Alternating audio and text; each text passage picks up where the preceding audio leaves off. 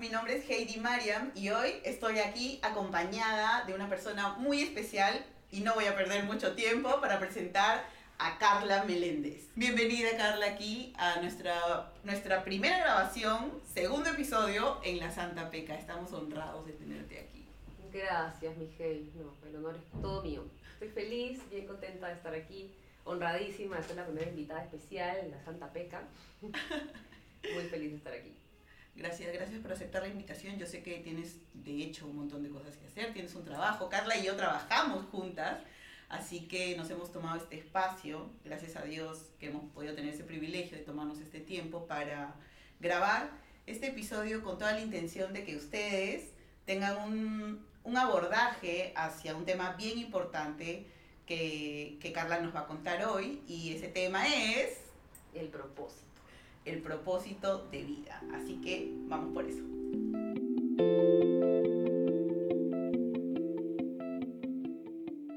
Antes de empezar a abordar este tema tan importante, ya me encanta arrancar nuestros episodios con una historia. Yo conozco a Carla hace aproximadamente tres años, o cuatro, tres o cuatro, tres, años. De hecho, Carlita entró a trabajar eh, junto a nosotros eh, en una organización que es otro, otro podcast. y, nos hicimos, claro, en ese momento no teníamos una amistad muy profunda, pero esta, esta amistad y esta compañía de Carla conmigo se afina y se afianza y se profundiza durante la pandemia. Y claro, la pandemia ha traído este, mucha unión de muchas maneras en mucha gente. Y Carla realmente es una bendición para mi vida y para mi hogar en sí, para mis hijos, aunque ella no lo sabe. Em, ella ha sido mi compañera durante este tiempo y ya les contaré en otro podcast cuál es mi historia. Eh, bueno, tengo mucha historia, así como tú también tienes mucha historia. Pero Carla, hay algo que valoro mucho de ella y creo que son como cualidades que resaltan cuando viene Carla a mi mente constantemente. Ella es mi bomboncita, es mi bomboncita casamiento, ustedes tienen que saberlo. ella es mi bomboncita, yo le digo así. Eh, porque es muy dulce. Ella es muy dulce, es muy como apachurrable, ¿no? Es tan dulce y su amor es tan bonito. Y amo de Carla que nunca tiene juicios sobre nadie, ni prejuicios sobre nadie, sino que siempre ella tiene una escucha activa y eso es bien valorable. Nunca me ha juzgado, nunca me ha criticado, siempre me ha acompañado. Y por eso valoro y amo tanto la compañía de Carla en mi vida y yo también sé que eh, ella valora también mi compañía en su vida. Así que estoy muy feliz de tenerte. Te quiero con toda mi alma. Qué lindo, qué lindo escuchar eso, mi bomboncita. Sí, mi hermoso. Sí, parece que es mi cumpleaños. Me siento muy especial. Pero sí, es verdad, es verdad que el vínculo se ha hecho bien de hermanas ¿no? en este tiempo.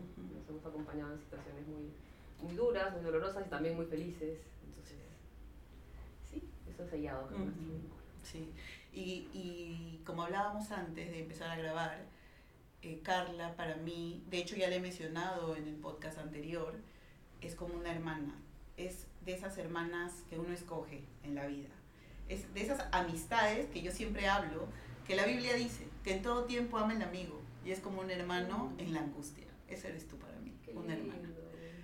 Que gracias. Eh, y bueno, vamos a la pregunta. Yo sé que hay mucha gente, y como hablábamos en el episodio anterior, que lo dejé medio en stand-by, eh, hay mucha gente preguntándose cuál es su propósito en la vida. De hecho, hace muchos años, muchísimos años, desde que tengo nueve, me andaba preguntando eso. Y claro, en ese momento es una pregunta existencial, ¿no? De una niña. Pero cuando tenía como 34 años, llegó un momento en que dije, no quiero solamente criar hijos, no quiero solamente estar barriendo en mi casa cocinando, quiero hacer algo más, sé que hay algo más para mí. Y entonces empecé en esa búsqueda de, cuál es mi propósito. Cuéntanos, ¿qué es el propósito de vida? ¿Qué, qué onda con eso? ¿Qué hay ahí? Oh, wow, ¿qué es el propósito de vida? Creo que hay muchas definiciones. Eh, la que a mí más me gusta es la que más usamos en el trabajo también. Eh, dice que es como es el sentido que guía tu existencia. Eh, pero dice algo más, ¿no? Dice ese sentido que guía mi existencia a partir de mis características únicas puestas al servicio de los demás. Em, entonces sí, pues hay un componente importante de, de, sacar a la luz, de poner al servicio, esto que tú nos cuentas que, que, pensabas, ¿no? Como que hay algo más para mí, quiero hacer algo más. Eh, tiene un, un, componente importante de, de, sacar hacia afuera, hacia otros, y, y, un componente bien importante de justamente o sea, eso que sacas es algo que, que, que, conoces de dentro, que está dentro, que construyes dentro. Entonces, es, un componente interior importante y es propósito al momento en que tú lo sacas a la luz. Esto, esto que tú dices de que tiene un sentido hacia afuera de servir, de servicio, claro, yo lo entiendo como que es algo inherente que tú traes, con lo que probablemente, no sé, no sé, tú me dirás, si naces con eso, eh, pero que un día cobra sentido cuando lo sacas y otras personas o otros seres son tocados por eso. O sea, tienes ese sentido de trascender, mm. ¿no? Eh, yo siento que hoy, aquí en la Santa Peca, tiene sentido mi vida porque está alineado a mi propósito. Y claro, hay un tema de impactar, ¿no? Y de hecho el otro día hablábamos con los chicos dentro del trabajo y hablábamos también de propósito. y, y, decíamos, ¿no? Este, el propósito normalmente es como una acción hacia los demás. ¿Tiene que ver el propósito con el tema de conocerse a sí mismo, del autoconocimiento? ¿Qué tanto tiene que, que estar involucrado el autoconocimiento aquí? Es necesario, es, es este es imposible hablar de propósito si no hablamos antes de autoconocimiento. Creo que, claro, hemos hablado de, una definición de propósito, pero hay muchas cosas que podemos decir que no son propósito y, que, que muchas veces creemos que son. Porque también es una palabra que está muy usada, ¿no? Y ya está como un poco, un poco trillado el término, es algo como que todos buscamos tener un propósito y pareciera que es algo que necesitamos alcanzar, algo que está fuera y que tienes que buscarlo, o que esperas en algún momento de tu vida encontrártelo, como por arte de magia. Y a partir de ahí tu vida empieza a tener sentido, de pronto. Em, y no, no, es tanto así, pues eso es, es, un poco un mito, ¿no? El propósito es más algo que tú mm, sí descubres en tu interior, pero sobre todo construyes. Y para poder descubrir y construir necesitas mirarte, necesitas conocerte, necesitas reconocer qué es lo que tú traes. Hablábamos de la definición al inicio de el sentido que guía mi existencia a partir de mis características únicas puestas al servicio. Hay muchos elementos ahí que si tú lo desagregas podríamos analizarlos. Y ahora me quiero detener en, esto de mis características únicas puestas al servicio. Primero tengo que reconocer cuáles son esas características únicas. Em, y a veces solo ese paso toma tiempo, ¿no? No es tan fácil. De hecho, diría que toma toda la vida. Porque eso incluso va cambiando. Tú no eres la misma persona. O sea, la primera vez que en tu vida que te preguntaste por algo relacionado con el propósito o qué hago aquí, eh, eras una persona con un nivel de conciencia y de conocimiento, de experiencias en ese momento. Y probablemente, eh, si encontraste alguna respuesta, encontraste un sentido en ese momento de tu vida. Pero luego tú creciste, te casaste, tuviste hijos, tu, vida, tu vida fue evolucionando y tu sentido de propósito va evolucionando también contigo. Tú como persona vas cambiando. Y mientras vas cambiando te vas constantemente mirando y conociéndote cada vez más. Siempre vas nutriendo esa, ese elemento, pero necesitas conocerte y mirarte para poder reconocer cuál es tu propósito. Claro, y ahora en ese sentido de mirarnos, de ir en ese viaje de introspección, que no es fácil, como bien dices, y antes hablábamos, no es un poco gozarlo porque te descubres, pero también sufres porque no solamente somos luz, ¿no? Mm. También traemos sombra. De hecho, sin la sombra no podríamos ver la luz que traemos, ¿no? A este mundo.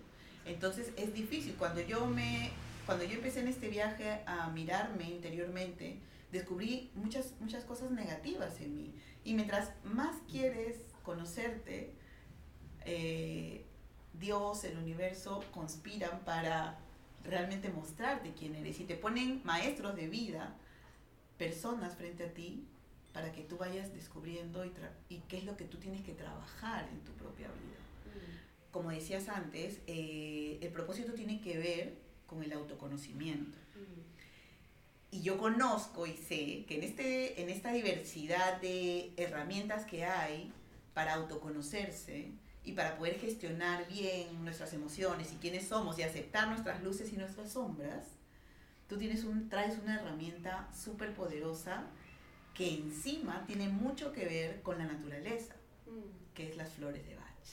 Yo sé que tú acompañas a personas con flores de Bach en su proceso de autoconocimiento. Cuéntanos un poquito de eso. Mm. Sí, sí, es verdad. A mí, es, a mí las flores de Bach me han ayudado mucho. Eh, y, y, claro, decidí especializarme en eso y ahora acompaño, acompaño gente. Las flores de Bach son, es una, mm, herramienta terapéutica, eh, natural, 100% natural, pero está muy relacionada con el autoconocimiento porque, o sea, creo que eh, ese era el deseo detrás de la persona que lo creó, que fue el doctor Bach, un médico inglés que vivió en los años 30, que creó este sistema, que consta de 38 esencias florales, cada esencia atiende una, una emoción específica. Atiende en el sentido que busca armonizarla, equilibrarla.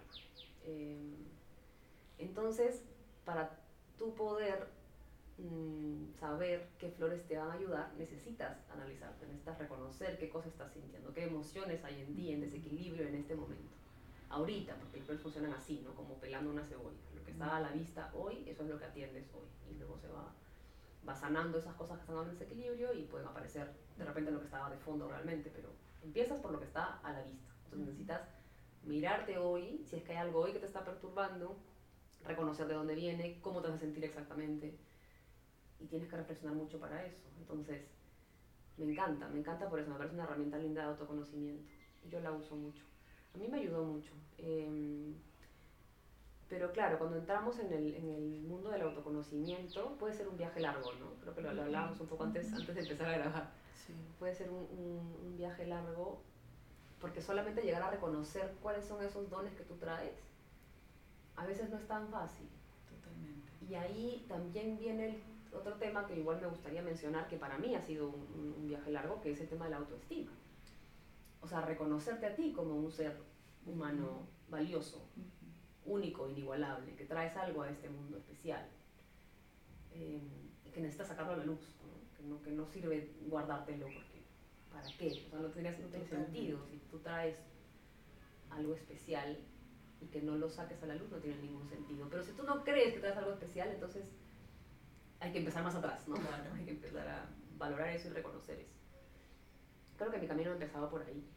Em, claro, a veces uno empieza sintiendo que como que hay algo que falta, como un vacío. Un vacío ¿no? Tú vives tu vida tranquila o sigues el camino que, que se supone que deberías seguir, ¿no? Estudias una carrera. Lo que la vida te presenta. Sí. ¿no? Sí, o lo que tus padres te recomiendan, no sé, Estudias una carrera, consigues un trabajo. Te casas, tienes hijos, tienes un esposo. A mí me pasó. A mí me pasó. Claro, o sea, este es mi propósito. Ya, me casé, tengo hijos, los crío, los educo, les inculco valores, creencias, buenos hábitos. ¿Para esto he nacido? Es la pregunta. ¿O hay algo más allá para mí? Y creo que ahí mm, hay que estar bien atentos a las sensaciones, porque podría ser que para eso has nacido. Podría ser que, que, estás, que estás bien así, que estás contenta así, pero cuando hay una sensación de que hay algo que falta, Total, de que hay algo que, que incomoda, algo o, un vacío que se siente adentro, entonces ahí hay una, un indicio de que tienes algo que revisar en tu vida. Y aquí, claro, puede ser un poco confuso porque mmm, estoy segura que eso es algo que a mucha gente le pasa, o a todos, me atrevería a decir que a todos nos pasa en algún momento de nuestra vida. Eh, y podríamos tender a buscar fuera eh, cómo llenar ese vacío. Eh, si a veces las cosas no funcionan por ese camino, sientes que por ahí no es, y entonces cambias de rumbo, buscas otro camino. Eh, y te puedes pasar la vida así, cambiando de rumbo y sin encontrar nunca satisfacción. Claro, o haciendo cosas superficiales, cuando en realidad no está fuera, como dijiste al principio, está dentro de uno. Necesitas mirarte. Necesitas mirarte. encontrarlo dentro de ti.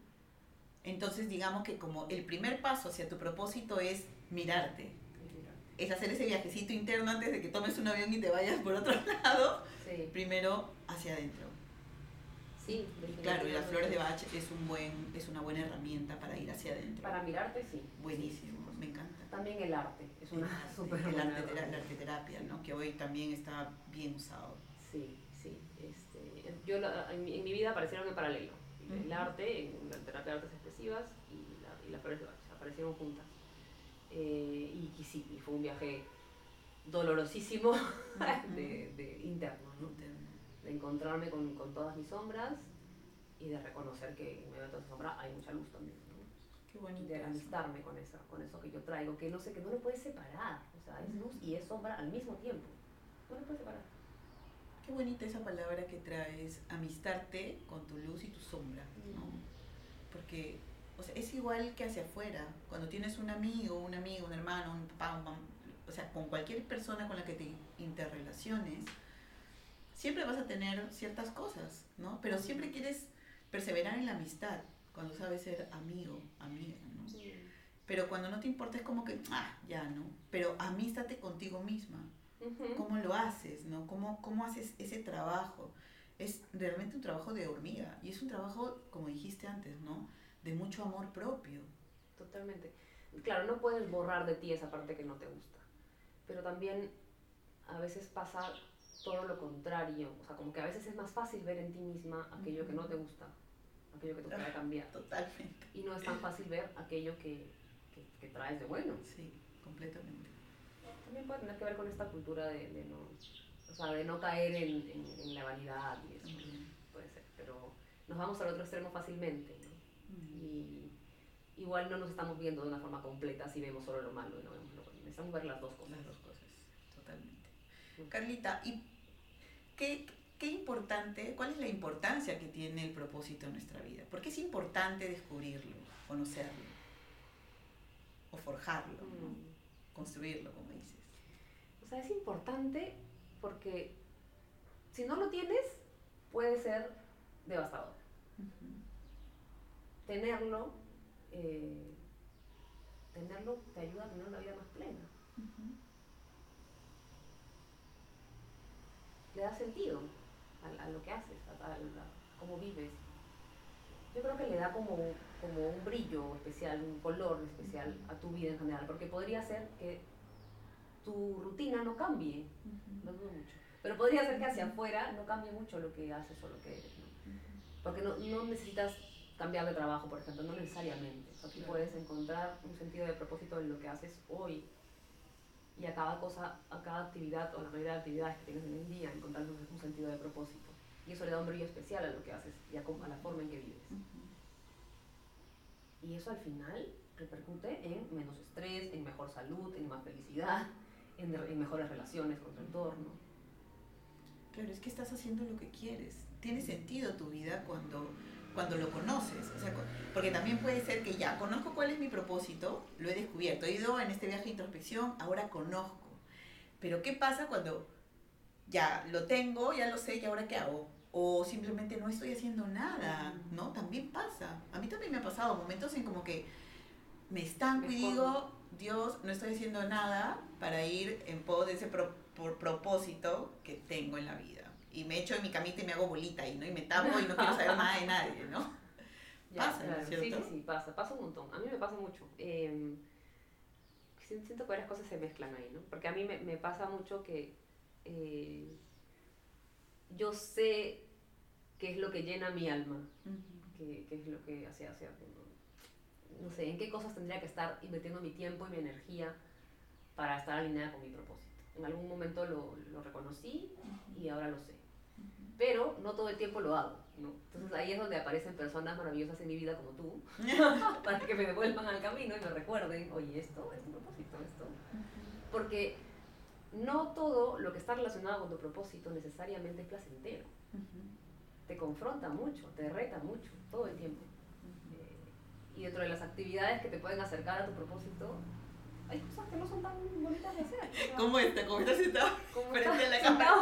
la cámara. Llena de, de aparatos. De aparatos, muriéndome de nervios. Sí, claro. Sea, no, no es tan placentero. Claro, es- sí. Y, y yo en algún momento a alguien escuché que si te deja de dar nervios, que si ya no te emociona, ya ahí no es mejor chao, ¿no? sí, también, es un- También, es, una, ¿no? es una señal, sí, sí, sí. Sí. Es una señal. O sea, el- sí. De hecho, ese miedito, esa, esa, ese sentido de, de que todavía no estás lista, eso no- como dice Mm. nuestra querida Adri. Sí.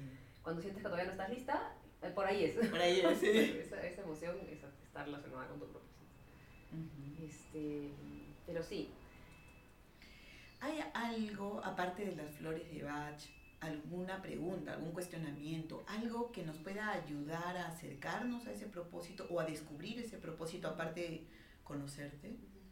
creo que eh, algo que, que creo que es importante mencionar, no necesariamente, o sea, nosotros hablamos de propósito, ¿no? de Ujú. propósito de vida. Y mm, el objetivo es como llegar a reconocer cuál es tu propósito, como, como si tuviéramos un solo propósito en la vida. Y no necesariamente es así, Ujú. eh, porque somos, somos seres bueno, integrales y tenemos múltiples ámbitos en nuestra vida todo el tiempo, ¿no? Y tenemos eh, diferentes eh, aspectos de nuestra vida, diferentes lugares donde nos desenvolvemos, personas con las que nos relacionamos, y en cada uno, miles, múltiples actividades durante el día, y en cada uno hay, eh, puede haber un sentido que te guía. Yo creo que sí hay una, eh, como una, una esencia que, que, que hay que reconocer, que es transversal a, a tu vida en general, que es ese, ese- ese sentido que te guía. Ujú. Pero ya después, como la forma específica en que tiene tu propósito, no es solo una, Ajá. este, tiene, tiene muchas.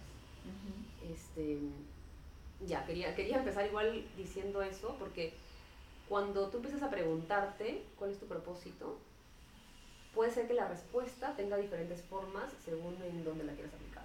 O puede ser que tú tengas un propósito o, una, o, o algo que le da sentido de propósito a tu trabajo hoy, y que algo le dé sentido de propósito a tu vida familiar hoy, eh, o a tu vida pues, en casa.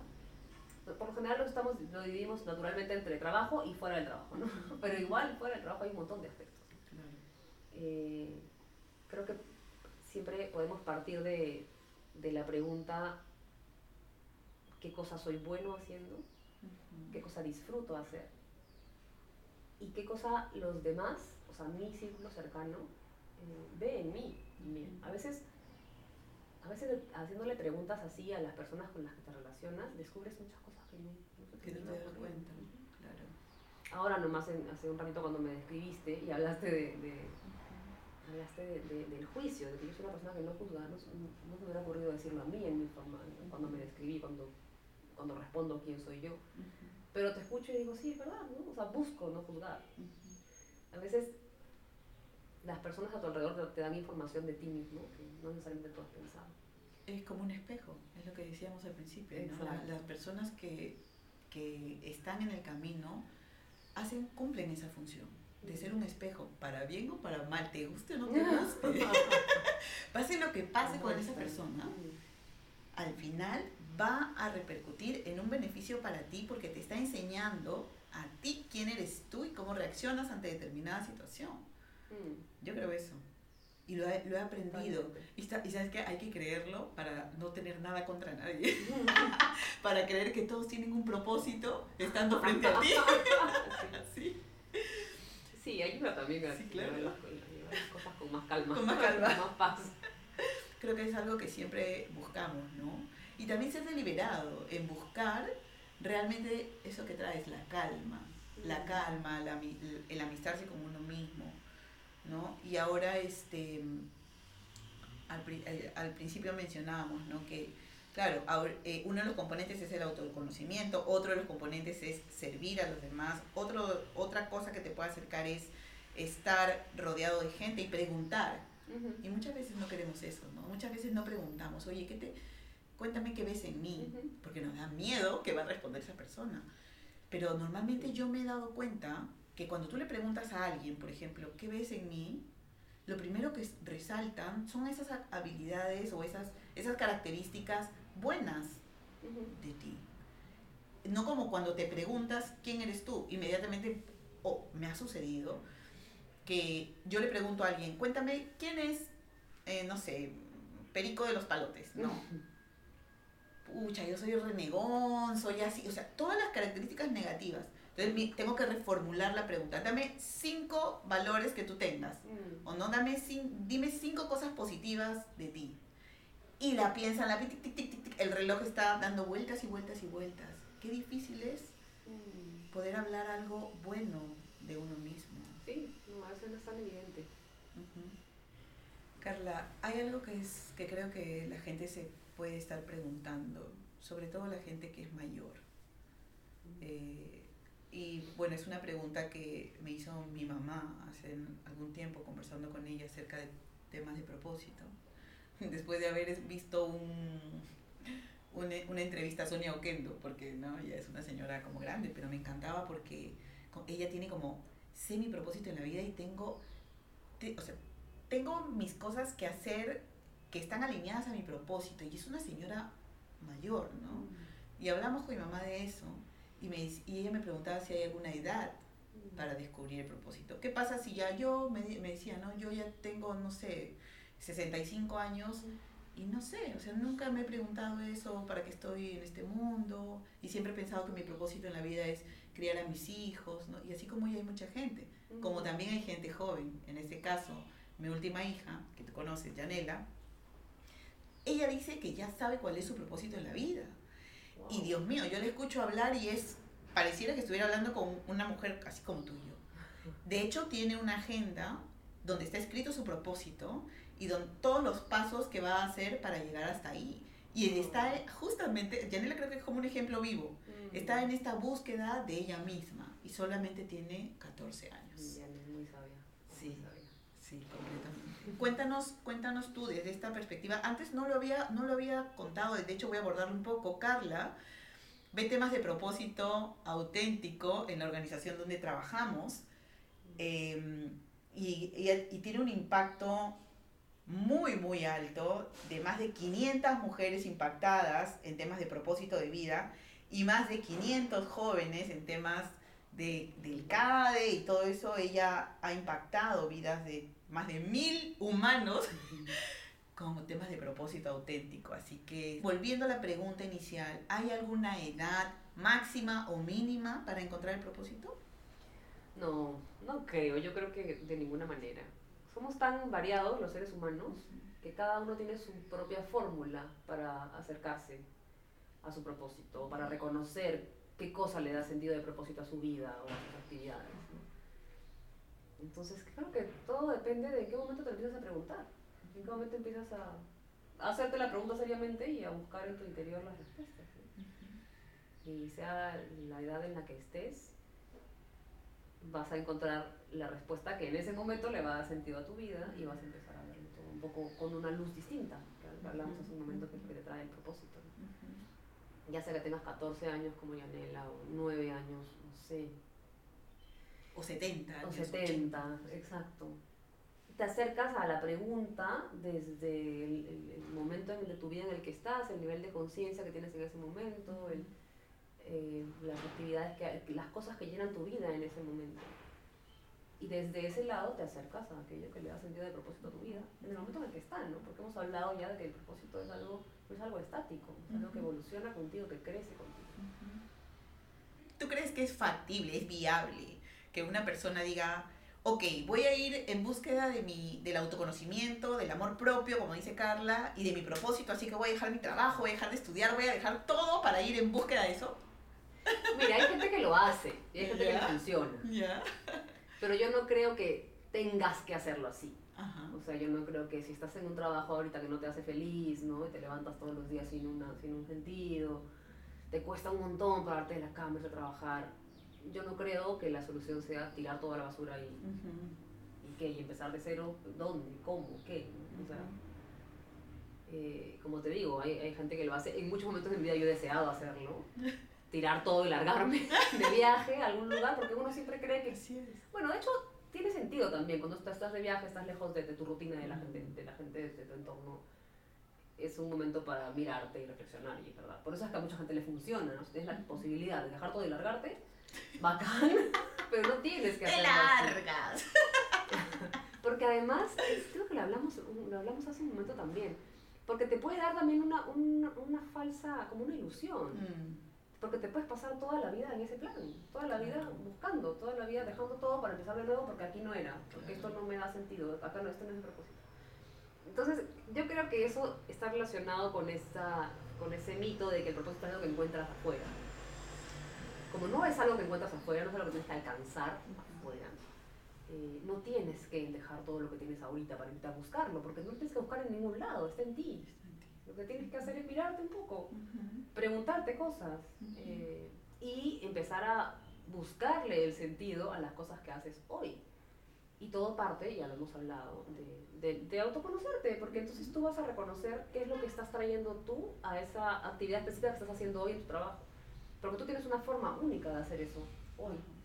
Y por algo estás donde estás. Entonces, si, si empiezas a hacer esas preguntas, si empiezas a cambiarle la forma en que ves, la forma en que te relacionas con tu trabajo hoy, con tus actividades hoy, vas a empezar a acercarte a ese propósito. Y ya, y si en el camino, conforme vas jalando el hilito y siguiéndole la cuerda a tu propósito, vas agarrando otros rumbos, que, que puede ocurrir, bueno, pues no, llegará un momento en que dejarás ese trabajo y de repente emprendas algo tuyo, o no sé, ya tomarás otro camino. Pero no, o sea, no tienes que dejar lo que hay hoy para encontrar el propósito. Si tuviéramos que irnos de esta entrevista eh, con cuatro cosas importantes, ¿cuáles serían esos cuatro puntos que nuestros queridos este, santísimos pecadores tienen que saber? Las cuatro claves. Las cuatro claves, las cuatro cosas más importantes que tienen que saber. A ver, mm, yo diría lo primero es lo que acabamos de decir, ¿no? El propósito no es algo que está afuera, no es algo que tienes que alcanzar o encontrarte fuera en algún lugar. Hoy día estaba, leía a un, a un autor que decía que el mito es como pensar que el propósito es como una olla de oro que te encuentras detrás del arco iris. ¿no? Un día tropezarte con eso. Ya, no es eso. Entonces, no lo buscas fuera. eh, es algo que está dentro de ti. Número uno. Mm, número dos, eh, diría que no es necesariamente una sola cosa. O sea, no es que no es una cosa fija, estática, no es algo que ya encontré, este es mi propósito, ya esto me tengo que dedicar el resto de mi vida y todo lo que no en- no encaja ahí, entonces no lo hago. No se trata de eso. Eh, es más bien ese sentido que, que parte de conocerte bien, parte de reconocer cuál es tu esencia, qué es lo que traes tú a este mundo. Y es un sentido que te da una guía a lo largo de tu vida, pero que evoluciona contigo, que tiene diferentes aspectos, ámbitos, así como tú como ser humano tienes también diferentes aspectos y ámbitos. Ajá, Entonces, no es algo fijo y estático. Em, diría que mm, es imposible que llegues a hablar de propósito si antes no te has mirado y no te reconoces como un ser valioso, además. Ahí hay dos conceptos, ¿no? El autoconocimiento y la autoestima o el amor propio. Van de la mano. No, no podemos hablar de propósito si no hablamos de autoestima y de amor propio. Mm. Y creo que el último sería lo que hemos hablado hace un momento también, ¿no? No hay una edad. Es que está relacionado con el primero. Claro. O sea, como no es algo que tú alcanzas, que tú encuentras afuera, no hay una edad para encontrarlo, porque es algo que, es algo que está contigo, sino solo que aparece en el momen- en el momento que te empiezas a hacer la pregunta, ¿no? Empiezas a preguntártelo y a mirar. Qué lindo. Gracias Carla por este espacio, por este tiempo y porque sé que a, a raíz de esta, esta entrevista muchas personas van a poder tener una luz de esperanza de que todavía pueden encontrar su propósito porque no está afuera, sino está adentro. No necesitamos viajar, tomar un avión para irnos a encontrar el propósito. Necesitamos hacer ese viajecito interno que probablemente nos tome mucho tiempo, pero que va a ser, digamos, la base sólida para poder encontrar eso que tanto anhelamos, ¿no? Esa gran guía, como dices, esa gran luz. Y va a traer mucho aprendizaje, porque en medio y con la intención, perdón, de buscar este propósito, vas a conocerte y vas a amarte y vas a valorarte y vas a encontrarle sentido a la vida. Ok, y para despedirnos, yo le voy a pedir a Carlita, porque yo ya he contado quién es ella para mí. Eh, sabemos ahora también el impacto de su propósito y de su trabajo eh, dentro de, de donde ella se desempeña. También ella es terapeuta de, de artes expresivas y de flores de Bach. Ya voy a dejar aquí abajito también este, en la descripción de este podcast donde te pueden encontrar. Es súper importante eso también. Si quieres hacer este viaje de autoconocimiento y descubrimiento acompañado de las flores de Bach, camino hacia tu propósito, pueden conectar contigo. Pero antes quiero que nos cuentes quién eres tú. Wow, bueno, yo soy Carla. Eh, soy, soy un ser humano em, valioso y también defectuoso. Eh, un alma sensible, noble, que está en un viaje eterno de autoconocimiento, está disfrutándolo, también sufriéndolo, Mm, y en el camino también acompañando a otras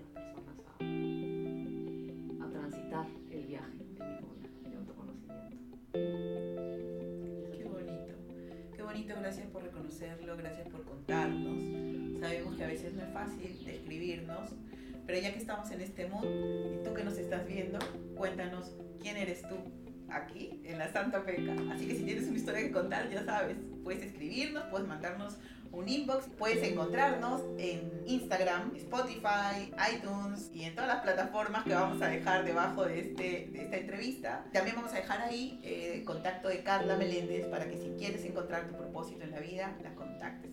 Yo creo que en algún otro momento vamos a estar sentadas aquí para hablar solamente del autoconocimiento y las flores de Bach. Y no te lo pierdas. Así que este fue nuestro episodio número 2 aquí en la Santa Peca. Un abrazo, un beso para ti. No sé si tú quieres despedirte de este público bonito, de estos santos pecadores. Gracias. Chao. Chao.